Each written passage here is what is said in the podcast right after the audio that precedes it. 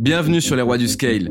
Je suis Thibault Louis j'accompagne les dirigeants d'entreprise dans le développement de leur marque personnelle, notamment sur LinkedIn.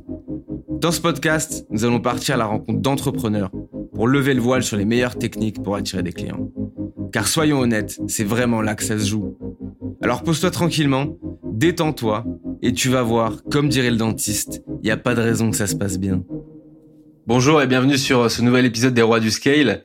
Aujourd'hui, j'ai l'honneur d'accueillir la reine du scale, Y Pain Morter, qui euh, donc a lancé donc la première ligne de lingerie menstruelle en France, donc qui est la marque leader de la lingerie menstruelle en France. Salut Wayne. Salut, salut Thibaut. Très contente d'être sur ton podcast. Très gros stress. Premier podcast. Mais ah ça va bien se passer, comme tu dis.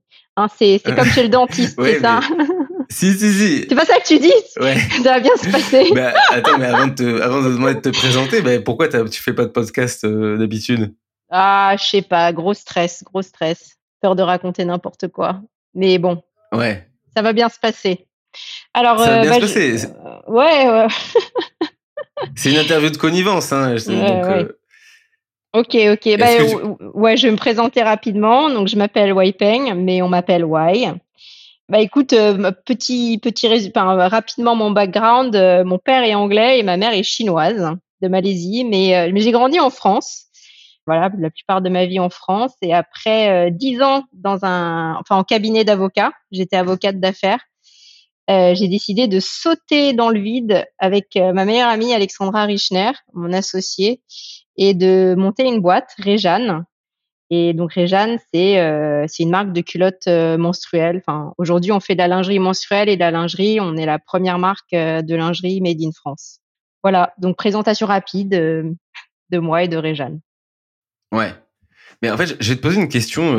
Peut-être qui. Alors, j'y pense maintenant. Je l'avais pas préparé, mais j'y pense maintenant parce que je me rends compte qu'il y a beaucoup d'auditeurs et beaucoup d'auditeurs masculins qui sont un peu gauche avec ces questions. Est-ce que tu peux peut-être nous expliquer à quoi ça sert une, culotte menstruelle? Qu'est-ce que c'est de la lingerie menstruelle? Alors, en réalité, c'est assez simple. Et quand je vais le décrire, euh, tu vas voir, c'est archi simple. Je ne sais pas pourquoi. Euh, en fait, ce concept n'existait pas en France euh, quand. C'est Alexandra qui a eu l'idée et qui m'en a parlé en 2017 après qu'elle a accouché de sa fille. En gros, c'est une protection périodique. Une culotte de règle, c'est une protection périodique et tout simplement, c'est une culotte qui intègre un assemblage de protection. En gros, tu as une couche drainante, absorbante, imperméable et tout ça intégré dans la culotte. Donc, elle n'est elle est pas visible de l'extérieur. Alors, juste pour t'en dire plus sur l'idée, c'est que quand on parle de protection périodique, classiquement, c'est les tampons et les serviettes jetables. Et dans le réutilisable, tu as la cup. Et c'est vrai que en 2017, Alexandra, elle me dit, je pense qu'il y a quand même quelque chose à faire parce que il y a vachement d'insatisfaction par rapport aux protections périodiques qui existent. Elles sont pas confortables. Alors, tu peux pas le savoir parce que, enfin, tu les utilises pas, mais, mais, mais euh, il y a beaucoup d'études qui ont démontré que les femmes trouvent, trouvent que, enfin, trouvaient que les protections qui existaient n'étaient pas confortables. On avait marre de jeter. Et c'est vrai qu'elle m'a dit, on peut réfléchir à une euh, culotte menstruelle. Alors, euh, le principe existait aux États-Unis à l'époque euh, notamment la marque American Things qui en faisait. Mais il y avait des nanoparticules d'argent et les modèles étaient quand même assez basiques. Et c'est vrai que dans son idée, Alexandra me disait, on peut réfléchir à une culotte qui soit pas juste un basique. On peut en faire une pièce de, enfin une belle pièce de lingerie, enfin du moins euh, quand tu la regardes, et y intégrer le côté technique pour que, euh, bah, pour que, pour qu'on ait plaisir à le porter. Parce que c'est vrai que on le dit souvent, mais on n'est jamais en transe quand on, s'achète une boîte de tampons. Enfin, on ne dit pas, ah chouette, je vais m'acheter une boîte de tampons. Et là, on s'est dit qu'on apporterait un peu de douceur en imaginant un produit qui soit aussi beau que confortable, quelque chose qui fasse plaisir quand as tes règles, euh, au, lieu de, porter, enfin, classiquement, les filles vont aller chercher la vieille culotte euh, grise euh, qu'elles ont achetée en pack, parce que c'est une période où bah, on saigne beaucoup, donc on tâche souvent ses sous-vêtements. Donc voilà le concept rapidement de, de Réjeanne. Voilà comment Réjeanne est née. Et tu as des chiffres sur le taux d'adaptation des, femmes en France ou dans le monde sur le, produit des euh, culottes menstruelles? Tu veux dire combien de femmes ont une culotte menstruelle? Ouais, est-ce que par exemple il y en a qui utilisent euh, exclusivement des culottes menstruelles et sur les femmes, combien de femmes utilisent des culottes menstruelles? Écoute, je pense que le produit est relativement nouveau et je n'ai pas vu d'études à ce sujet en réalité C'est pour ça que quand on se lançait, c'était quand même un peu fou parce que, ok, tu avais la marque américaine euh, aux États-Unis, mais eux, ils se sont lancés, euh, je pense que c'était en 2013 ou en 2014, donc il n'y a pas si longtemps que ça.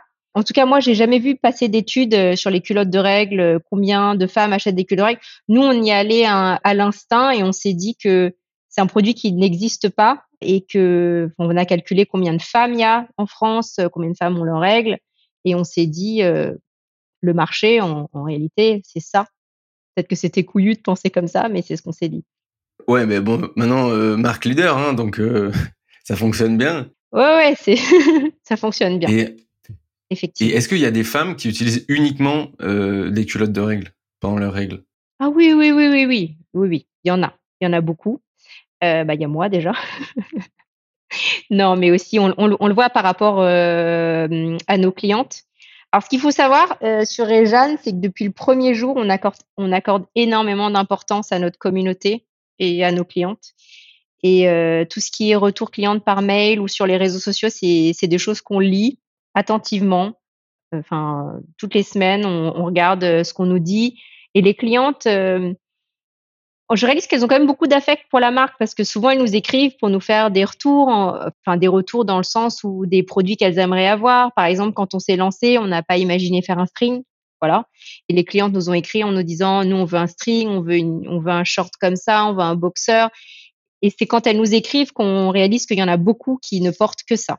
Après, euh, il y en a beaucoup qui portent que ça, mais il y en a d'autres. On n'est pas en guerre contre les tampons non plus. Il y a beaucoup de femmes qui adorent leurs tampons. Mais bon, euh, comme on le sait, un tampon, ça fuit. Donc, elles aiment bien, euh, bah, notamment celles qui nous ont demandé les strings. C'est en backup, en fait. Elles portent, elles, aiment, elles aiment porter leurs strings. Sauf que là, au lieu de tâcher euh, leurs strings, elles veulent prendre un string Réjeanne. Donc, il y a des deux. D'accord, ouais. ouais. Parce que du coup, si, si c'est un produit qui n'existait pas et qu'il y a des femmes qui l'utilisent à chaque fois qu'elles ont leurs règles, ça veut dire que vous avez, enfin, vous avez changé la vie de certaines femmes, en fait, ou les, on va dire le confort de mensuel de, des femmes. Ouais, ouais, non, carrément, euh, carrément. Et on a des messages hyper émouvants euh, qu'on lit, qu'on lit. On a même eu une lettre manuscrite, donc c'est hyper, enfin c'est hyper émouvant quand tu reçois une lettre manuscrite au bureau. C'est vrai que tu as toute l'équipe qui peut lire la lettre et, c'est vrai que ça donne vraiment du sens à ce qu'on fait. Et aussi les mails qu'on reçoit de femmes qui disent merci, euh, merci d'avoir changé mon rapport aux règles. Avant, enfin, je, je portais des, ouais, souvent, c'est enfin celles, celles qui, mettent que des culottes de règles, disent je mettais un tampon ou une cup, mais les protections intravaginales, ça me fait mal.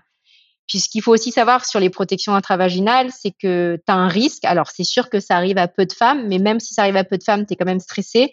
C'est le risque du syndrome du choc toxique. Parce qu'en gros, si tu fais macérer le sang à l'intérieur, si tu as une bactérie, alors on n'est pas tout le monde a cette bactérie, mais si tu l'as et que ça prolifère trop longtemps, le syndrome du choc toxique, tu peux en mourir. Et tu vois, même sur une boîte de tampons, tu sais, quand tu ouvres une boîte de tampons, tu as une notice à l'intérieur et on te dit ne porte pas ton tampon plus de 6 heures. D'ailleurs, on a fait une vidéo TikTok à ce sujet. C'est que finalement, quand tu te couches et que tu mets un tampon, tu dis est-ce que je mets une alarme ou pas pour changer mon tampon dans les. Enfin, si es un peu stressé, c'est ce que tu vas, ce que tu vas faire. Tu vas dire est-ce que je mets une alarme? Enfin, tu sais, pour les, pour ceux qui aiment dormir 12 heures. Et donc vraiment, il y a des gens qui disent je, je, dors mieux la nuit, je suis beaucoup plus sereine, euh, merci beaucoup. Et c'est vrai que ça, ça donne beaucoup de sens à Réjeanne. Ouais. J'y pense euh, notamment sur la question de, de l'entrepreneuriat, euh, enfin des femmes dans l'entrepreneuriat. C'est là où, on peut se dire quand même, mais t'imagines s'il y avait euh, que des hommes qui entreprenaient. Alors déjà, il y a beaucoup d'hommes qui entreprennent. Ensuite, la majorité des levées de fonds, elles vont vers les hommes. Et on se dit, mais enfin, j'ai du mal à imaginer des, des hommes créer un truc comme ça, quoi. Enfin, ils, pourraient pas. Ah non, c'est sûr. Je pense que ce serait compliqué. Enfin, si t'as pas tes règles, je pense que pas après, tu me diras, tu me diras, euh, pour se lancer, c'est clair qu'on était, enfin, avec Alexandra et moi. Après, tu connais les marques de dropshipping. Quand un marché marche bien, euh, tu peux avoir des hommes qui se lancent euh, dans le dropshipping de culottes de règles. Oui, mais c'est pas des first movers, c'est du. Ah non non. Ils viennent dans la grappe d'innovation, quoi. Ouais, ouais, ouais exactement. C'est ça. Ouais. Mais bon, après, tu vois, tu parlais de levée de fonds. alors, nous, on n'a pas fait de levée de fonds auprès d'investisseurs, mais je pense que tu vois, en 2018, on enfin, je, pense pas qu'on aurait levé de fonds. Euh, à l'époque, euh, le produit était trop nouveau. Je pense qu'il y avait même pas d'études de marché sur les culottes de règles. Euh, je pense que de toute façon, on n'aurait pas pu lever de fonds. Mais bon, on a fait un crowdfunding sur Ulule, donc en quelque sorte, notre levée de fonds, c'était notre communauté, nos clientes. Tu vois, les, les milliers de clientes qu'on a vues via Ulule, c'est finalement elles qui nous ont, enfin, qui nous ont donné des, enfin, elles et ils, parce qu'il y avait des hommes aussi, qui nous ont donné des ailes euh, pour, pour nous lancer en disant on croit en votre projet, euh, c'est vrai que ça a l'air top, on, va précommander des culottes. Ok. Bon, en, tout cas, on pourra reparler de tout ça en plus business, mais il se trouve que j'ai en plus introduit une partie dans le podcast que les gens aiment bien, qui sont des questions qui sont pas liées directement à ton business. Donc, je vais te cuisiner là-dessus. Donc voilà, je te donne un, si tu veux me donner un, chiffre entre 1 et 10 et, euh, et je te pose une question. Ah, bah 1. 1, ok. Est-ce que tu as une passion cachée? Un truc que un truc que, que t'aimes bien mais qui a rien à voir avec ton business ou quoi? Quelque chose euh, que t'adores? Ouais j'en ai une j'en ai une euh, J'en ai deux même, des passions. Enfin bon, il y a une passion cachée qui dure depuis très longtemps. C'est euh, j'adore Britney Spears. Mais vraiment, je, l'aime trop. et, euh, et aussi, euh, j'ai, moi, j'ai, enfin, je vais dire la musique des années 2000 et les clips MTV de l'époque. Franchement, j'adore ça. Je, pourrais les regarder euh, en boucle. J'adore ça. Et depuis peu, euh, bah, ouais, non, mais je pense qu'on est beaucoup dans mon cas aussi, mais, mais j'aime beaucoup TikTok aussi. Après, on va dire Britney Spears parce que ça, c'est ça, ça me suit depuis que depuis Baby One More Time, quoi. Mais même aujourd'hui, euh, tu, tu comment Ah, mais même aujourd'hui, mais même aujourd'hui. Enfin, je, je, voilà, c'était, c'était tout un truc, quoi. Mais c'est vrai que c'est fou, mais peut-être parce que on a, enfin, tu vois, elle a grosso modo le même âge que moi. Euh, je, enfin, elle, tu vois, elle a traversé les âges, en tout cas pour moi, depuis Baby One More Time jusqu'à aujourd'hui. Bon, là, elle chante moins, mais, euh, mais bon, Britney Spears, je dirais. Ok. Bon, c'est pas passionnant, hein, c'est sûr. mais c'est ma passion cachée. Non, mais j'adore, c'est insolite. C'est insolite. Euh, tu vois, bah, je te donne un exemple. Par exemple, moi, tout à l'heure, la dernière musique que j'écoutais sur Spotify avant de venir sur ce podcast, c'est euh, Dans un autre monde de Céline Dion, tu vois. Genre, les gens, s'ils si, si, me connaissent pas, bah, ils vont, ils, se doutent pas que j'écoute du Céline Dion et que j'aime bien Céline Dion. donc, donc, en fait, tu chantes du Céline Dion sous la douche. Franchement, non, mais c'est génial, Céline Dion, c'est génial, mais, pas aussi bien que Britney Spears. Ah bah oui, non, mais mais j'aime bien Britney aussi. Et TikTok, et du coup, tu regardes quoi Tu regardes quoi sur TikTok comme euh, type de compte? Bah en fait, euh, TikTok, ce qui est assez intelligent, c'est que contrairement à Instagram, tu vois, Instagram, tu vas uniquement voir le contenu des gens euh, auxquels tu es abonné. Et là où TikTok est assez, mm-hmm. euh, enfin moi c'est pour ça que je, enfin c'est un réseau social que je regarde pas mal, c'est que on te propose euh, des contenus dans tes pour toi qui sont pas les gens, euh, c'est pas les, c'est pas les comptes où t'es où es abonné en réalité, c'est TikTok qui te propose du contenu. Bah, je sais pas, je trouve qu'il y a beaucoup, enfin tu vois TikTok, bah je sais pas, je trouve ça vraiment très très drôle, très marrant et il y a vraiment des talents sur TikTok. C'est pas des acteurs connus, mais c'est c'est vraiment des, des talents. Ben, tu vois bah, Kaby qui est connu, euh, je, je me rappelle, je, je, regardais pendant le pendant les confinements et je me disais, enfin, il avait un concept assez simple, mais à chaque fois je me disais, putain, c'est assez, assez bien, enfin, c'est il y a du talent quoi. Ouais. non mais c'est ouf. Alors pour les auditeurs, donc euh, Y a dit euh, les contenus pour toi. Donc en fait, il faut comprendre pour ceux qui sont pas sur TikTok, c'est que quand vous ouvrez TikTok, en fait, vous avez la possibilité de filtrer soit du contenu pour toi, soit du contenu abonnement. En fait, le contenu pour toi, c'est du c'est du contenu euh, de compte que vous suivez ou non. En fait, où l'algorithme se dit ça peut vous plaire. ensuite, vous avez les contenus abonnement, vous allez voir que des contenus de comptes sur lesquels vous êtes abonné. Et apparemment, alors c'est ce que j'entends sur des experts sociaux, c'est que l'algo TikTok, apparemment, il est incroyable. Mais beaucoup de gens, notamment des gens un peu plus âgés, ils abandonnent très vite TikTok parce que l'algo, c'est assez peu euh, au début. Et du coup il y a des contenus un peu grand public euh, de genre des danses des trucs comme ça.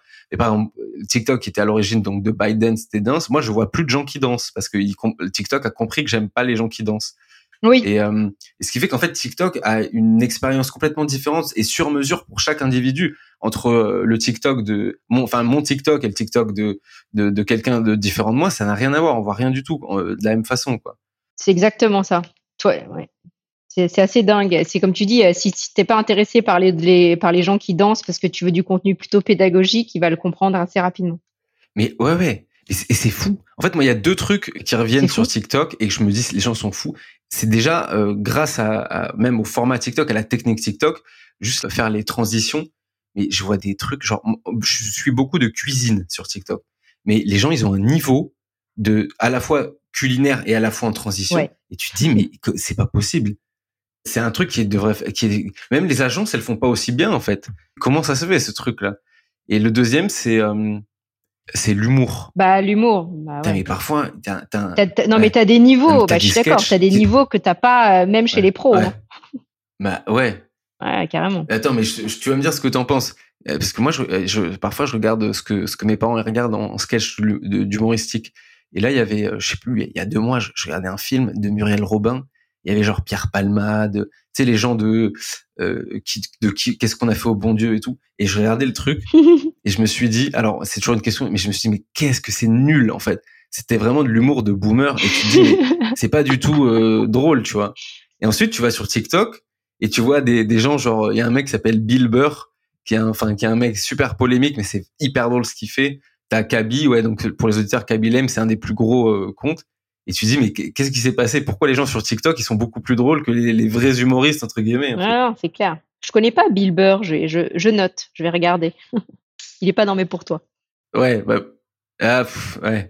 Mais euh, c'est faut s'accrocher parce que en fait il a donc il est il est à la fois humoriste et il a il a joué dans un film récemment, euh, enfin dans quelques films, mais il est très euh, il est très très polémique. Hein. Genre euh, ces sketchs tu pourrais pas les mettre sur LinkedIn quoi. Genre c'est des trucs c'est en fait c'est c'est il prend tout la woke culture euh, à contre-pied et il, et il dit tout les vrais trucs entre guillemets et euh, mais c'est c'est je pourrais même pas les dire dans le podcast parce que je vais me faire cancel mais il est très très bon.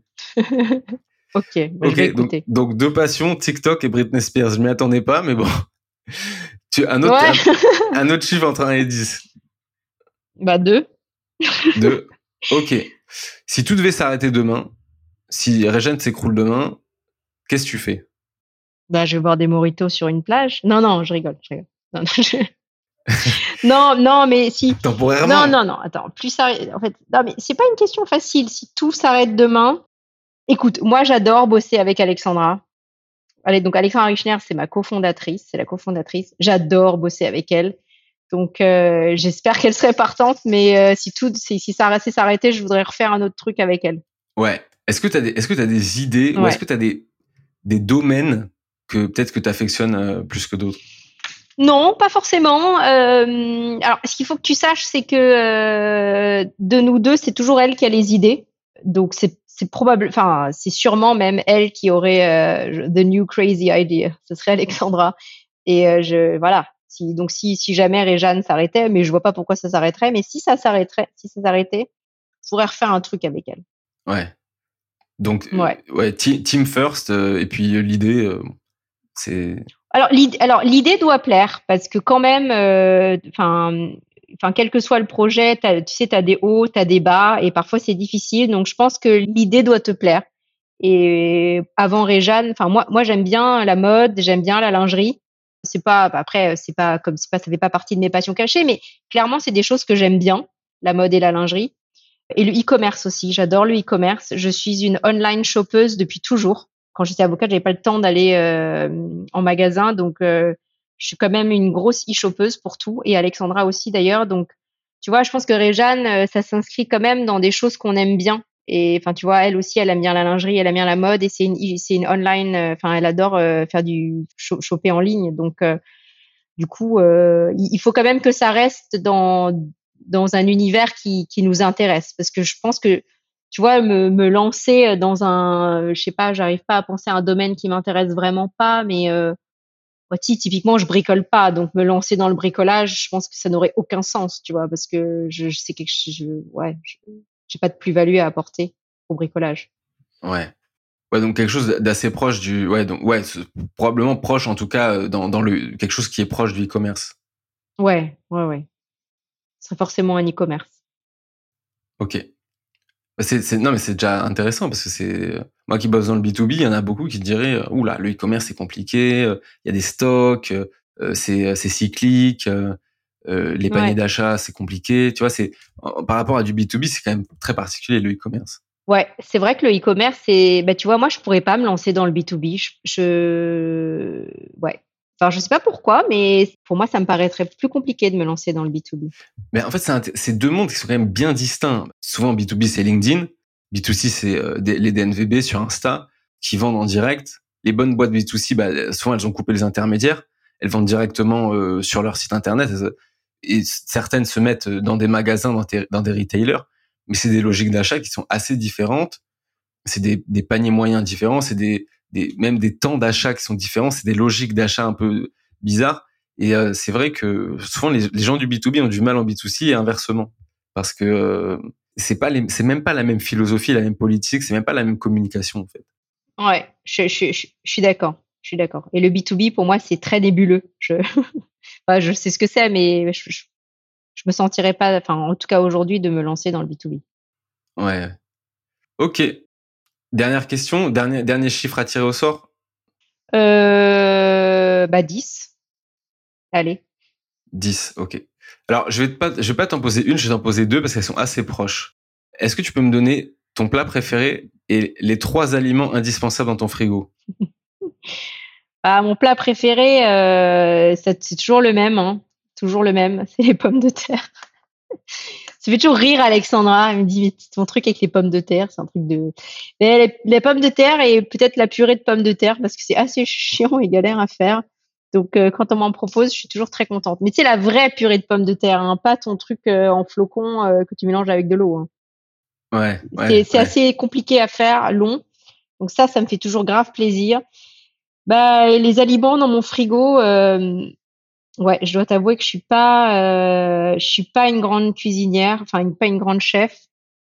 Donc il y a toujours des trucs pour mes enfants, mais si c'est pour moi, mes indispensables. Non mais ça, c'est c'est beurre ketchup. C'est euh... pas forcément. Ouais, pour moi c'est beurre ketchup et, et, et, puis il y a toujours un pot de cornichons qui traîne.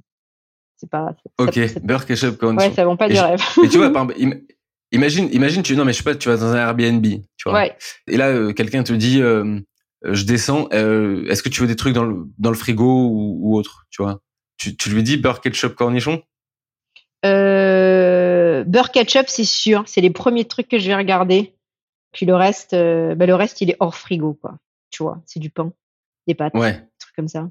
Ok. Ouais, Parce que si ça se trouve, tu vas prendre à, tu vas prendre à emporter, tu vas mettre du ketchup dessus, c'est ça? Ouais, non, mais je pense que peut-être je suis un peu accro en vrai, mais euh, au ketchup, oui, au beurre. Bref. Non, mais, c'est pas, c'est pas, bah, c'est pas du quinoa. c'est ouais. Non. Et les, mais les pommes de terre, tu les fais comment? Non, mais j'en fais pas des pommes de terre, mais ça reste quand même mon plat préféré parce que c'est, pour moi, c'est compliqué à faire, tu vois. C'est, tu vois, en fait, c'est mon plat préféré parce que je le fais pas tous les jours parce que j'ai pas le temps. Mais tu vois, quand je vais chez les gens, ah, euh, bah tu vois, tu, tu, enfin, tu as les pommes de terre et tout ça. Enfin, clairement, euh, tu vois, quand ma sœur elle en fait, euh, je suis hyper contente, quoi. Mmh. Et t'aimes les frites aussi ou pas? Euh, Ouais, mais les vraies, hein, pas pas les frites McDo. Hein toute farineuse, des, vraies non, frites. Non, quoi. ouais. Mais ça, c'est encore plus rare. Quelqu'un qui te coupe du pomme de terre et qui t'en fait des frites, il n'y a pas beaucoup. Hein. Ouais. Donc, on va dire purée de pommes de terre. Non, mais j'ai appris qu'on pouvait. J'ai appris qu'on pouvait faire. En fait, on pouvait remplacer l'huile par de l'huile d'olive et les mettre au four. En fait, ça se fait des, des frites à l'huile d'olive. C'est super bon. J'ai appris ça récemment. Euh... Je crois que c'est sur Top Chef d'ailleurs. D'accord. Et c'est hyper bon. Olive, huile d'olive. Ok. Il faut les éplucher, les pommes de terre. Ouais. Bon. oui, oui, oui. Ouais. bon, bah, bon, bah, assez, assez parlé euh, nourriture. Ok. Écoute, je peux poser quelques autres questions, donc plutôt sur, sur le, le business. Ouais. Donc, en fait, on le sait, mais les auditeurs le savent pas. Tu étais avocate. Enfin, je sais pas si on dit avocat ou avocate. Tu es avocat. Euh, avocate, euh, ouais. Avocate dans le. Euh, avant, tu avais un salaire euh, de, de, ce que tu m'as dit qui, était intéressant.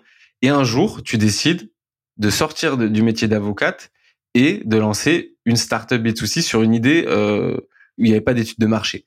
À quel moment il y a eu un déclic et où tu t'es dit j'y vais? Je pense que c'est pas un moment de déclic, c'est plutôt le fruit de plusieurs mois de réflexion parce que ouais, comme tu dis, j'étais avocate et enfin j'ai quand même fait des longues études pour euh, pour en arriver là parce que tu vois, j'avais le bar, j'ai, tu vois, j'ai eu le barreau de Paris, le barreau de New York. Ça faisait dix ans que j'étais en cabinet. En, plus, le boulot était quand même intéressant. Enfin, moi, j'aime, moi, j'aimais bien, euh, j'aimais bien les dossiers. Euh, je trouvais que, enfin, franchement, c'est un, c'est un, c'est un, c'est un, métier. Enfin, moi, moi, je trouvais ça très intéressant. Et euh, mais c'est vrai que, en fait, à un moment donné, après dix ans, tu as quand même fait le tour. Enfin, faut toujours apprendre plus, mais après 10 ans, tu as quand même fait le tour. Et c'est vrai que ça me trottait dans la tête de ce que j'allais faire. Euh, puis après, bon, je, me suis posé la question un peu tard aussi. Euh, ça, c'était une erreur de jeunesse. Mais euh, en gros, j'ai été avocate, avocate, avocate. Puis tu sais, ça fait dix ans que je suis avocate et je me dis, mais c'est quoi le next step? Est-ce que je vais avoir, tu vois, est-ce que je vais passer associé ou pas? Là, je réalise que passer associé, bah, rien n'est impossible, mais j'aurais peut-être dû me positionner un peu plus tôt et me bouger un peu plus tôt, ce que j'ai pas fait. Alexandra, en fait, me propose cette idée de culotte menstruelle que je trouve absolument géniale. C'est quand elle m'en parle, euh, moi, je fonctionne vachement à l'intuition et quand elle m'en parle, elle me dit, euh, tu sais, euh, les tampons, les serviettes jetables, les culottes menstruelles, il y a quand même un truc à faire. Et, là, il se passe un truc dans mon cœur, en fait. Je me dis, non, mais elle a trop raison. Elle a trop raison parce que quand je vais me coucher, enfin, tu vois, le soir, et que je mets un tampon, bah, ça me saoule, quoi. J'aimerais bien juste saigner tranquille, euh, tu vois, quand je dors et être confortable.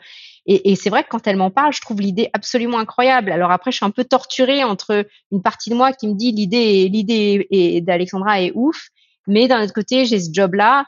Et après, euh, je, en fait, je réalise que dans le métier d'avocat, je sais pas, euh, c'est mon intuition, mon feeling qui me dit t'iras pas très loin. Enfin, bon, quand je dis ça, je suis dure avec moi-même parce que je suis quand même allée loin euh, en tant qu'avocate, mais je me dis, tu feras pas bien, tu feras pas bien plus que ça. Enfin, en tout cas, je le voyais pas euh, quand je réfléchissais. Je me disais, je vais pas, je vais, je vais pas casser la baraque en tant qu'avocate. Euh, et donc, et, et, là, en fait, elle me propose un truc et je me dis. Parfois, il faut, c'est quelque chose que je fais souvent, mais parfois je me dis, bah, parfois il vaut mieux prendre un risque si, un risque qui pour moi est mesuré si tu vois le potentiel, j'ai vu le potentiel et je me dis, je préfère prendre un risque et sauter dans le vide parce que parce que parfois, enfin parfois le plus gros risque c'est de pas de prendre de risque. Donc prends ce risque et et vois où ça va et si ça marche, enfin tu vois si ça marche pas, euh, bah, j'ai la chance d'avoir un diplôme et d'être avocate. Je peux toujours retourner euh, dans le droit quoi. Mais ce serait dommage de pas essayer. Et je pense que ce cheminement, ça m'a pris des mois pour y arriver avant de me dire ok c'est bon j'y vais. Et euh, ok, les avocats avec qui tu as, gardé contact, ils, qu'est-ce qu'ils disent par rapport à ce que tu fais aujourd'hui? Bah, euh, ils, disent, enfin, ils sont contents pour moi. Franchement, ils sont, ils sont contents pour moi et euh, bah, ils, bah, ils me félicitent. Ils me disent, euh, ils disent, bravo, ils sont contents pour moi. Et euh, bah, c'est vrai que le tournant est, assez dingue. C'est vrai que le tournant est assez dingue. Donc ils sont, enfin, ils sont, ils sont heureux. Ils trouvent ça ouf. Ils sont heureux. Ils t'envient un peu, tu penses? Non, pas tous. Tu sais, euh, avocat, c'est quand même un métier de passion. Je pense que, enfin, il y a, pas mal de personnes autour de moi qui sont passionnées par le métier et je pense qu'il en faut pour tout le monde. Et j'ai une proche qui est avocate qui m'a dit ça. Elle m'a dit, elle qui est encore avocate, qui m'a dit, c'est super cool ce que tu fais, bravo, je suis super contente pour toi, mais quand tu es entrepreneur, tu penses à ton business tout le temps. Tu dois le savoir aussi.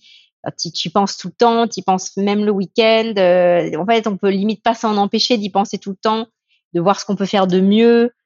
Et elle me disait que elle, ce qu'elle aimait bien, et, euh, c'est pour ça qu'elle veut pas, enfin, elle, voudrait pas être entrepreneur, c'est que elle fait ses dossiers, elle adore ses dossiers, mais quand elle passe le pas de la porte, en fait, elle s'en fout. Enfin, c'est pas elle s'en fout, mais enfin, elle, part, elle part chez elle et, et, elle reconnecte, elle rebranchera tout ça euh, lundi. Et ça, c'est assez précieux pour elle et et euh, c'est vrai que je trouvais ça assez intéressant d'en parler. Et je pense qu'il faut, il faut des deux pour faire un monde. Euh, et, et, et, je, et, je, peux, enfin, et c'est vrai que ce côté, euh, je travaille dur pendant un set d'heures précis. Et après, bah, c'est pas ma boîte, hein, donc je pars, je déconnecte et je reviendrai lundi. Ça a ses avantages aussi pour certaines personnes. Ouais. Oui, sans, sans, sans travailler à la maison, comme on dirait à l'école. Sans oui, sans travailler à la maison et sans travailler quand tu es en vacances. Enfin, tu vois, moi, quand je pars en vacances, bah, je bosse quoi. Enfin, je bosse pas autant que quand je suis au bureau, mais je, je déconnecte pas. Alors que tu vois, euh, ma pote qui est avocate, euh, bah, quand elle prend des vacances, elle prend des vacances quoi. Elle a quelqu'un pour la relayer. Ouais. Ouais. Ouais, ouais. Mais ça, c'est intéressant parce que j'en parlais avec euh, j'en parlais avec Mathieu Pimor. Quoi. Alors je pense pas que tu le connais, c'est un autre ghostwriter LinkedIn. Je, je, le salue, je sais pas s'il écoutera cet épisode. Il me disait, en fait, lui, c'est il, me disait en fait il y a, un truc qui est pas socialement acceptable, c'est quand euh, ta boîte devient ta passion. Il me dit tu peux pas le dire parce que les gens vont automatiquement te classer dans euh, déséquilibré ou dans euh, euh, tu vois personne qui va partir en burn-out. Mais il y a beaucoup de gens que je connais qui, sont passionnés sincèrement par leur boîte et qui, quand ils sont ailleurs, font autre chose. Et limite, parfois, ils vont boire des bières ou on les met dans des dîners mondains et ils, se disent, mais vite, vite que je rentre, que je pense à ma boîte, quoi, tu vois. non, alors moi, je suis pas tout à fait comme ça parce que du coup, euh, alors, je suis clairement passionnée par Réjeanne. Mais en tout cas, enfin après moi je parle vraiment perso, donc je déconnecte pas dans le sens où je peux pas partir en vacances comme ça et me dire euh, ok euh, pendant 14 jours j'y pense plus ou pendant 7 jours j'y pense plus. Mais il y a des quand même des petits enfin il y a des petits moments un peu stratégiques dans une journée ou dans un week-end où pour le coup je me force un peu à sortir de ça parce que sinon c'est c'est un peu euh, comment dire une surchauffe quoi. Ça va être une surchauffe. Je sais pas si tu, si tu vois. Si si si. Et d'ailleurs euh, moi ce que je trouve trop cool euh, d'avoir Alexandra euh, tu vois une amie d'enfance comme associée c'est que on partage plus que Réjeanne parce qu'on se connaît depuis bah, qu'on est ado. Et du coup on aime passer du temps ensemble à parler de Réjeanne clairement mais on aime aussi passer du temps ensemble pour d'autres trucs qu'on faisait avant Réjeanne parce qu'on est des amis d'enfance donc ça permet d'équilibrer aussi, tu vois. Si je prends un verre avec Alexandra, on parlera pas que de Réjeanne. On a, on a nos autres centres d'intérêt qui étaient là avant. Et ça, c'est ça, c'est cool. Ouais. C'est pas trop. Et qu'est-ce que ça fait justement de de créer une boîte euh, avec euh, bah, sa meilleure amie? C'est pas un peu difficile à, parfois? Bah, c'est une question qu'on me pose vachement souvent, euh, mais non, en fait, franchement, bah, je, ce que j'ai dit tout à l'heure, hein, si c'était à refaire, je le, je le referais. Euh, bah, clairement, au début, il y a eu un démarrage pour s'organiser, euh, pour bosser, pour euh, vraiment une organisation au niveau du travail. Mais franchement, c'est, moi, je trouve ça hyper rassurant d'être avec quelqu'un que je connais depuis l'adolescence, en qui j'ai confiance. Enfin, je, c'est pas, tu vois, je, Aujourd'hui, je me dis, j'aurais du mal à m'associer avec quelqu'un que je connais pas ou, peu parce que du coup, j'aurais la, bonne ou mauvaise surprise de découvrir qui est cette personne. Quand c'est quelqu'un que tu connais depuis l'adolescence, tu, vois, on, se connaît. Enfin, elle, elle, elle, elle, connaît mes qualités, mes défauts. Euh, elle sait comment, avant que je vais réagir, elle sait comment je vais réagir. Et l'autre truc qui est sympa d'être deux, c'est que quand on a une boîte, en fait, en réalité, c'est une série de décisions qu'on doit prendre tout le temps, tous les jours, on doit prendre des décisions. Et ce que je trouve sympa d'être à deux, c'est de se dire que pour avancer dans Réjeanne, on, doit toutes les deux être d'accord sur un truc. C'est-à-dire, euh, par rapport à toutes les décisions qu'on prend, c'est une espèce de garde-fou. On est toujours deux à se dire ça c'est une bonne idée, c'est une bonne idée. C'est comme ça qu'on avance. Et si on a une de nous deux qui se dit hm, je le sens pas, bah en fait on le fait pas. Et c'est très bien comme ça. C'est une sorte de garde-fou deux checks à chaque euh, étape d'avancement. Après, on a fait des conneries, hein, mais au moins, tu vois, on se dit que ça, ça rassure. Je pense que c'est pas mal. Ouais, ouais. mais je te rejoins sur le fait, euh, notamment sur s'associer, ce qui est très difficile. Et tu disais, voilà, en fait, il y a un moment, tu peux découvrir quelqu'un et notamment ses mauvais côtés. Bah, Paul Graham, tu sais, qui a fondé Y Combinator, le plus gros accélérateur startup, il avait une phrase sur la session, il disait Everybody is nice until they're not, tu vois. C'est-à-dire, euh, en fait, chaque personne intelligente peut montrer une face avec de l'intelligence émotionnelle, mais tant que t'as pas de problème d'argent, de grosses décisions, de cash, d'exit, euh, tu peux pas savoir comment les gens réagissent à ce moment-là, en fait. Ouais, non, je suis d'accord. Euh, everybody is nice until they're not. Je suis assez d'accord. Mais c'est comme euh, on a tous des défauts. Tu vois, moi, j'ai des défauts. Je suis pas parfaite. J'ai j'ai des défauts, mais mais l'avantage d'être. Mais c'est quoi? C'est quoi tes défauts justement? J'ai des défauts qui ne peuvent pas être dits. Non, non, mais en gros, Alexandra, qui me connaît depuis que je suis ado, elle connaît mes qualités, mais elle connaît mes défauts.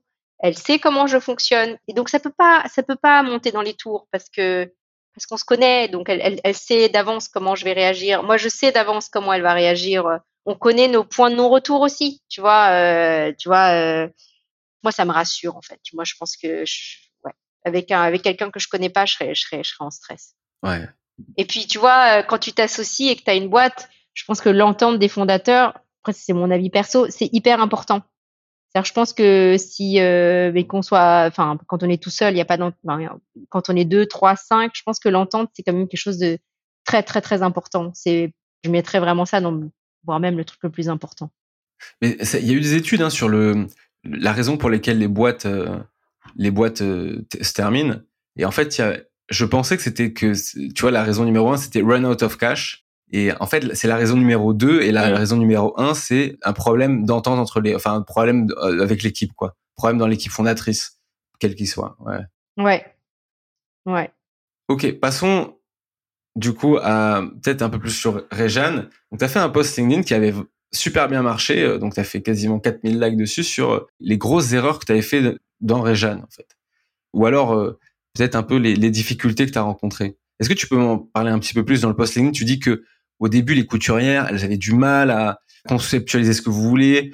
Tu m'as dit que les agences de pub ou les agences de, de mannequins, elles voulaient pas bosser avec vous parce que le sujet, il était, il était un petit peu tabou. Ouais, il l'intéressait pas. Ouais. Qu'est-ce qui s'est passé? Comment on arrive dans un sujet, un sujet comme ça et que dans un monde qui était encore un petit peu lisse de la lingerie à l'époque?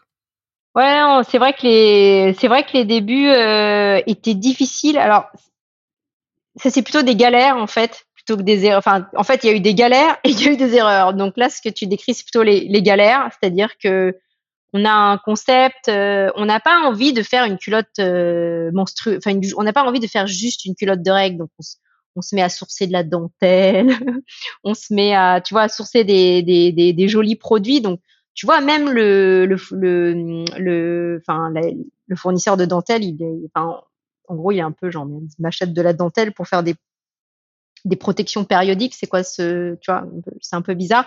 Les couturières, on leur dit, alors, on veut imaginer cette très jolie culotte euh, dans lequel vous allez euh, insérer un assemblage et, c'était un peu mais mais pourquoi euh, pour les futurinaires mais pourquoi pourquoi une couche comme ça? En gros vous n'avez pas besoin de faire une couche qui soit aussi aussi jolie donc, tu vois, il y a, y, a, y, a, y a eu vraiment toutes ces galères et, c'est vrai que il y a eu des coups durs, tu vois, quand les agences veulent pas bosser avec nous parce que désolé, ça va pas être possible de parler de règles. Donc, on a eu énormément de galères. Après, le fait qu'on est deux, ça aide parce que parce que tu vois, on peut se soutenir et, on, peut croire euh, en l'idée et dire euh, on avance. Et en plus de ça, je pense que tout le monde qui lance un projet euh, a des galères. Hein. Je sais pas qui a dit ça, mais si tu as besoin d'encouragement, faut pas être entrepreneur, un truc comme ça. Tu sais qui a dit ça? Tu as besoin d'être encouragé, faut pas être entrepreneur. et je, suis assez ah oui bon alors Elon Musk, je suis assez d'accord avec cette phrase quoi. Genre euh, en gros, euh, on a cru à notre idée, on s'est dit on veut au moins arriver jusqu'à l'étape du, du Ulule, le crowdfunding parce que en fait euh, genre tout le monde a un, on a tous un plan jusqu'à ce qu'on voit si le marché répond oui ou non. Donc on s'est dit on a un plan, on va arriver, on va voir s'il y a un marché. Après on serait peut-être pris une baffe dans la gueule et vendu de culottes mais bon, ça n'a pas été le cas. Mais on s'est dit, il faut absolument qu'on arrive au point où on interroge le marché. Donc, on a vraiment continué. Après des erreurs, franchement, on en a fait tellement que je pense qu'il faudrait un podcast de genre 20 heures pour que je t'énumère les erreurs euh, l'une après l'autre parce que il y en a, il y en a tellement, mais euh, mais euh, enfin, je sais pas. Enfin, je, peux t'en donner une comme ça au hasard, mais une erreur, c'était de penser que Alexandra et moi, on pouvait faire des envois, tu sais, des commandes. On s'est pris pour un entrepôt logistique on s'est dit non, mais ça va, euh, c'est pas compliqué de mettre des culottes dans une enveloppe. Grave erreur. Grave erreur, en fait. Et je me rappelle encore, on croise la route d'un entrepreneur au tout début qui fait euh, Qui est votre logisticien? Et nous, on regarde, on fait Pardon, notre, notre, notre, quoi? Puis nous, euh, Je me rappelle, elle nous a regardé, genre Votre logisticien? On n'en a pas. genre un mois plus tard, on se prenait une attaque de panique en disant merde, merde, merde, il nous faut un logisticien. Mais en gros, en fait, c'est un enchaînement d'erreur sur erreur sur erreur. Le truc important quand tu fais des erreurs, c'est de et ça c'est là où on a de la chance, si on peut la chance ou si euh, je passe peut-être notre binôme avec Alexandre, c'est de réaliser assez vite qu'on est en train de faire une connerie monumentale et de corriger le tir. Et les erreurs, c'est quand tu les fais deux fois. Je sais pas qui a dit ça, mais je suis assez d'accord. Les erreurs, c'est quand tu les fais deux fois. Tu enchaînes les erreurs, tu réalises que c'est une erreur, tu redresses euh, le tir et après tu fais pas l'erreur une deuxième fois. Autre erreur, on lance notre Ulule, c'est fulgurant. On vend 800 culottes en 24 heures, on va monter à plus de 7500. Et avec notre premier atelier, il y avait genre deux couturières. Et en fait, on, on réalisait pas que eh, deux couturières, c'était pas assez en fait. C'est une énorme erreur, mais après un certain temps, on commence à réaliser que en fait, ça va pas marcher. Donc c'est là où on va chercher euh, deux ateliers avec lesquels on travaille aujourd'hui, un en Bretagne et un euh, dans la région lyonnaise qui est enfin des, côtés gros ateliers pour pour nous accompagner avec Réjeanne. Voilà, mais il y en a plein d'erreurs, il y en a tellement. Et quand vous aviez fait le crowdfunding, après le crowdfunding, vous aviez quand même quelque chose à présenter, vous étiez plus crédible déjà, non? Ouais. Ouais, ouais, carrément. On était, ouais, ouais, après le crowdfunding, on était très crédible. Mais, mais à un moment donné, et Dieu merci, ça n'a pas duré très longtemps, on a fait l'erreur de penser que, tu vois, euh, un petit, enfin, micro atelier suffirait, alors que clairement, non. D'ailleurs, mais sur le crowdfunding, tu sais que c'est un, c'est un, c'est un mécanisme que j'oublie tout le temps. Et à chaque fois que quelqu'un me parle de crowdfunding, je me dis, ah, mais ça existe encore. Tu sais, ça me paraît hyper old school, quoi, le crowdfunding. Je sais pas, si, si tu, imaginons que tu, avec tes connaissances là, tu dois refaire une marque e-commerce, tu, tu repasserais par du crowdfunding ou pas? Franchement, je trouve que c'est quand même vachement bien le crowdfunding. Tu sais, euh, quand tu es dans une logique B2C, à moins de lever des fonds, parce que si tu lèves des fonds, euh, as, enfin, tu t'es fait ton business model, business plan, donc tu sais exactement où tu vas. Et si un investisseur qui dit, euh, tiens, voici l'argent qu'il te faut pour le faire, et là, tu constitues tes équipes, etc. Mais si tu t'as pas levé de fonds et que tu veux voir s'il y a un marché, je trouve ça quand même assez incroyable le crowdfunding parce que parce que ça te coûte quasiment rien. Après, ça coûte pas rien parce qu'il faut quand même que tu aies, que aies des protos, que tu montes une, que tu montes ta page, etc. Donc ça coûte un peu, mais quasi rien. Et de voir, euh, y a-t-il un marché quoi pour ce que je veux faire. Donc je trouve que c'est c'est assez dingue le crowdfunding. C'est vachement bien. Je conseille pour tester le marché. Ouais. Et sur le e-commerce justement par rapport aux erreurs que tu as fait, imaginons euh, moi je veux me lancer demain, je veux lancer je sais pas quoi, pas du dropshipping, du e-commerce, euh, donc sur des produits physiques c'est quoi les si tu devais donner je sais pas un deux euh, cinq conseils c'est quoi les piliers du e-commerce physique? Qu'est-ce qu'il faut gérer? C'est quoi les, trucs si on t'avais commencé et que t'avais voulu qu'un génie vienne et te dise les trucs qu'est-ce que tu aurais aimé que le génie te dise? C'est quoi les piliers du e-commerce? Voilà c'est dur comme question parce qu'il y a pas mal de paramètres et de trucs dans le e-commerce Bon, la base, c'est déjà d'avoir bossé ton produit. Hein. Si tu un e-commerce euh, B2C, je pense que la base, c'est de bosser son produit, mais c'est pas tout et c'est loin d'être tout. Et après, je pense qu'il y a deux, peut-être deux choses importantes une fois que tu as bossé ton produit. C'est euh, comment tu vas faire venir des gens sur ton site. Et une fois qu'ils sont sur ton site, comment tu vas faire pour que leur expérience soit la plus top possible et pour qu'ils puissent acheter rapidement.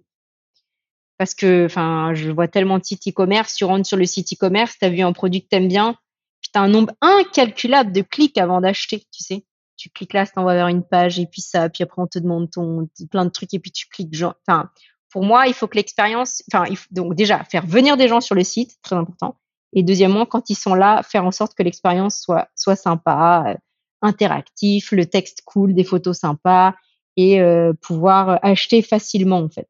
Très important. Donc construire son site internet de manière intelligente. Ouais. Donc, tu m'as dit bosser le produit, deux, euh, faire de l'attraction sur le site et trois, avoir une UX qui permet en fait une conversion rapide avec euh, un faible taux de clic. Exactement. Et tu les fais venir comment toi?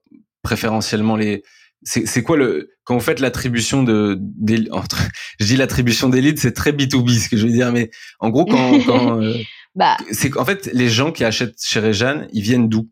C'est quoi le c'est quoi la, la bah, répartition je pense qu'il y a bah, je pense qu'il y a plusieurs canaux. Enfin je suis même sûre il y a plusieurs canaux.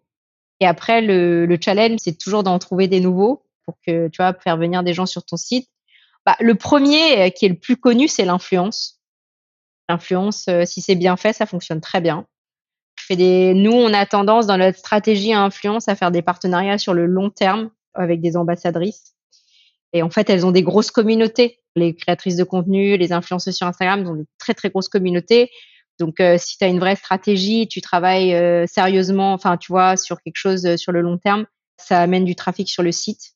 Et d'ailleurs, sur l'influence, tu vois, je sais pas si affect c'est le mot, mais notre stratégie influence, c'est pas de, c'est pas d'en faire vachement à la chaîne. On, travaille avec un nombre limite. Enfin, par, exemple, je peux citer Clarisse avec Benenou, tu vois, qui était la championne olympique de judo. On bosse avec elle depuis même avant les JO de Tokyo. Donc là, attends, là, on est en 2000. Ouais, donc ça fait depuis 2020 que tu vois, on parle avec, euh, que tu vois qu'on travaille avec Clarisse et son, manager Nadia. Tu vois, c'est des partenariats sur le long terme euh, tu vois la personne croit dans le produit. Parce que sinon, enfin, pour moi, c'est hyper important que la personne elle aime le produit, elle, croit dans le produit et, tu fais des actions euh, ciblées comme ça sur l'année où elle va en parler à sa communauté. Donc ça, c'est le numéro un. Ça mène du trafic sur le site et ça fonctionne. La deuxième chose, je dirais, bah, les ads, hein, des, ads, des, tout ce qui est euh, publicité sur les, réseaux sociaux, donc Facebook, euh, Instagram, ça c'est quelque chose qui fonctionne, ça marche. Après, tout a un coût, mais ça, ça marche aussi, les Facebook ads. Il y a le bouche à oreille. Ça, c'est quelque chose qui est quand même, enfin, tout, tu vois, tout ce qui est parrainage et bouche à oreille.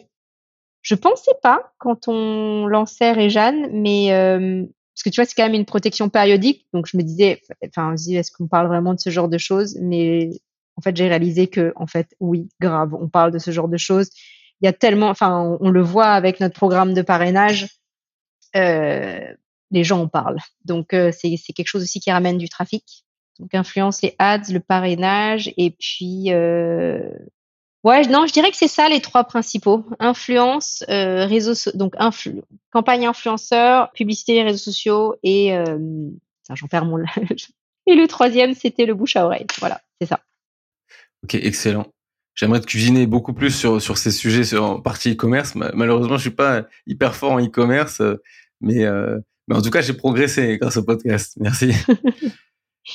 ouais, mais tu sais, il y a, y a vachement de trucs sur le e-commerce. Hein. Franchement, euh, tu as des bah, sur YouTube, euh, tu as tellement de. Enfin, après, euh, toi, tu es, en, B2, es en B2B, donc ça, ça t'intéresse moins, mais sur YouTube, ça, ça, foisonne de vidéos avec des super tutos sur le e-commerce, euh, comment mieux convertir, etc. C'est de plus en plus proche, hein, le B2C et le B2B, bizarrement. Euh, ah ouais surtout, enfin, c'est plutôt le B2B qui prend les codes du B2C que l'inverse, mais en fait, les boîtes B2B deviennent de plus en plus cool et c'est rare que les boîtes B2C deviennent euh, moins cool. En général, c'est plutôt le B2B qui prend les codes du B2C. Mais en tout cas, ça a tendance à fusionner. Ben, par exemple, tu parlais de l'influence. L'influence en B2B, c'est quelque chose qui n'existait pas vraiment avant. Et là, de plus en plus, euh, ça devient hyper, hyper... Euh, enfin, ça devient de plus en plus à la mode, même si c'est les prémices. Mais ce qu'on appelle les dark social, en fait, c'est qu'est-ce que les gens s'envoient dans les Slack, en message privé, dans les, dans les communautés d'entrepreneurs, etc. Et en fait, ça, ça a beaucoup, beaucoup d'importance sur le sur ça sur le B2B l'influence. Donc ça et ça ça a été pris au B2C par exemple. OK. Ah, je savais pas. Donc tu as des campagnes non, mais tu pas des campagnes. Si tu as des campagnes influenceurs B2B sur les réseaux sociaux? Ouais, tu as des campagnes influenceurs B2B. Alors c'est c'est euh, alors pas sur TikTok mais euh, tu as des campagnes influenceurs euh, bah sur LinkedIn, ça commence hein, de, ça fait ça fait trois ans je pense. OK. moi j'en ai fait deux. J'en ai fait deux sur des logiciels de facturation pour les indépendants des logiciels, pardon, des logiciels de, par exemple, j'ai un logiciel de, sur la, en gros, c'est Super Indep à qui je fais coucou, qui collecte la TVA à ma place et qui déclare mes impôts à ma place. C'est-à-dire, ils ont mon code, ils ont le code de mes impôts. Enfin, pardon, ils ont le code URSAF. Donc, ils déclarent à ma place mon chiffre d'affaires. Mais t'imagines le temps gagné. En fait, il faut un export depuis ma banque. Et, et moi, j'ai rien à faire. J'ai juste à vérifier vite fait deux minutes si c'est bon. Bah, ça, j'adorais. Et donc, j'ai fait avec plaisir une campagne pour eux, enfin avec eux, euh, sur. Euh, bah, euh, c'est, juste tout le monde est gagnant. Quoi. Moi, je suis convaincu que tout le monde devrait prendre ça. Et, et eux, ils étaient contents. Donc, on a fait, on a fait une campagne. Ça, ça c'était super cool, ouais. Par exemple. Et il se trouve que ça leur a apporté des clients. Donc. ah, ok. Voilà. Ok. D'accord. Bah, c'est intéressant. Ouais. Ah, ouais. Non, mais de toute façon, l'influence, si c'est bien fait, c'est, c'est top. Hein. Ça fonctionne hyper bien. Mais euh, assez parlé de moi. Bah, écoute, dernière question avant la, fin du podcast. Est-ce que tu as des, as des ressources préférées, des livres, des podcasts, des blogs, des concepts, euh, des personnes, euh, des comptes à suivre sur TikTok, des choses que, que vraiment qui t'ont marqué ou que tu suis assidûment aujourd'hui? Mmh. Je pense qu'il n'y a pas de personne que je suis assidûment. Je, réfléchis, mais non. Moi, je suis plutôt une consommatrice de contenu, mais de manière aléatoire. Par exemple, je regarde beaucoup de vidéos sur YouTube parce que je vais chercher, tu vois, comme je t'ai dit, il y a pas mal de vidéos. Tu vois, si tu cherches un thème particulier, tu vas avoir plein de vidéos. Après, euh, je retiens pas forcément le nom des personnes. Je vais plutôt retenir les idées dans ces vidéos. Ça c'était pas mal, mais je vais pas, euh, j'ai pas une personne que que je suis en réalité. Je considère qu'il y a plein de mentors sur YouTube. C'est génial aujourd'hui. Euh, tout est en ligne. J'ai même, euh, enfin, il y a même des mentors sur Instagram. En vrai, tu as, plein de gens qui sont trop bien. Du coup, je les, enfin, je, je consomme euh, les vidéos et je, et j'écoute ce qu'ils ont à dire. Je lis pas beaucoup. Enfin, je, pour être honnête, mal, enfin, j'ai beaucoup lu à un moment donné quand j'étais avocate. Peut-être que j'ai fait une overdose, mais du coup, maintenant, c'est plutôt YouTube, je dirais, ouais, et TikTok. Ok. Ouais. Ouais, bon, bon, la meilleure veille, c'est avoir être ami avec l'algo YouTube et TikTok et qui te, enfin, qui te, qui te cerne bien, qui te propose des contenus adaptés, c'est ça? Ouais, c'est ça. Alors peut-être qu'il y a un gars que je peux citer quand même parce que il s'appelle donc il n'est pas connu, il s'appelle Adam Reed, donc c'est écrit R E E D. Aujourd'hui, il a une boîte qui fait des portraits de chiens marrantes. En gros, si tu as un chien, il va faire un portrait où il a une couronne, tu vois, il va avoir l'air d'une royauté. Et ce mec-là, en fait, il me connaît pas, il sait pas qui je suis, mais euh, je pense que c'est un mentor. Euh, enfin, je pense que si je le croise, euh, je serais hyper ému, quoi. je serais genre Adam, Adam Reed, parce qu'il il avait fait pas mal de vidéos à l'époque, et j'avais aussi, il avait fait, un, il avait fait, c'est pas un podcast, mais il avait fait un online, des cours en ligne que j'avais écouté, et, et, lui, il est, ouais, franchement, il a des belles pépites, enfin tout le temps, quoi quel que soit son business, il il l'amène vers la lune, quoi. Ouais. Ok, Adam Reed. C'est un petit jeune, hein, il doit avoir 10 ans de moins que moi, je pense. bon, je, ok. Ouais. Bah écoute, excellent. Non, non, mais c'est incroyable de se dire que ton mentor, c'est, tu vois, il est, c'est pas, il, est vraiment très jeune. Bah, tu sais, je me suis posé la question. Euh, moi là, je crois, je crois que j'ai jamais, j'ai si, dans tous mes clients, j'ai bossé une seule fois avec quelqu'un qui était plus jeune que moi, par exemple. Mais euh, j'ai déjà, tu parfois, tu bosses avec des gens qui ont genre 20 ans de plus que toi, tu vois. Et c'est, et ce que je fais, c'est approcher du coaching. Et c'est, c'est, c'est vrai que parfois, ça peut être, euh, enfin, en tout cas, je sais qu'il y a certaines personnes que ça freine. Enfin, pas, pas mes clients, mais je sais qu'il y a certains prestats comme moi que ça freine de bosser avec des gens qui sont plus âgés. Moi, je m'en fous. Mais je me rends compte juste que parfois, c'est pas une question de, que j'ai peur qu'ils me respectent pas ou qu'ils m'écoutent pas, mais c'est qu'en fait, je me rends compte que il y a quand même pas mal un truc générationnel dans les relations commerciales où euh, tu vois, j'en ai un, il, il, me vous voyait quoi, et, euh, et je sentais que c'était quelque chose d'important pour lui. Et je sais pas, c'était pas du tout mon approche du business, tu vois. Ouais, ouais, ouais. Enfin bon, écoute, merci. Euh, ouais. Bah merci, merci à toi de m'avoir reçu. Qu'est-ce que peuvent faire les, auditeurs pour te pour te te joindre, t'aider euh, Où est-ce qu'ils peuvent te suivre s'ils veulent suivre tes aventures? Ah bah les aventures, elles sont. Bah écoute, euh, il y a plusieurs canaux. Hein. Il y, a, y a Instagram, la page de Réjeanne. Il y a TikTok, la page de Réjeanne. On va bientôt arriver à 100 000 abonnés. On est hyper content. Euh, et euh, bah il y a LinkedIn aussi. Il y a la page Réjeanne LinkedIn ou la mienne. Mais c'est une petite page la mienne. Ouais. plutôt, plutôt Instagram. Bah, ouais, je suis, je suis, je suis active, quand même sur, sur, LinkedIn. Grâce à toi, merci Thibaut, parce que c'est vrai que ah non, mais c'est vrai que non, mais attends, il faut le dire, hein, Thibaut. Euh, pour ceux qui écoutent, euh, Thibaut est un excellent coach euh, LinkedIn. Franchement, j'en avais besoin parce que c'est pas toujours facile de parler de soi. C'est même très compliqué pour moi. Ah, bah écoute, merci beaucoup et et je suis sûr que les auditeurs vont, vont se régaler en écoutant cette, cet épisode. Merci, ouais. Merci Thibaut. Salut. Merci d'avoir écouté les rois du scale. Bon, tu vois, ça s'est pas si mal passé après tout. Si tu as apprécié l'épisode, n'hésite pas à t'abonner sur tes plateformes préférées et à mettre 5 étoiles sur Apple Podcast. À la prochaine!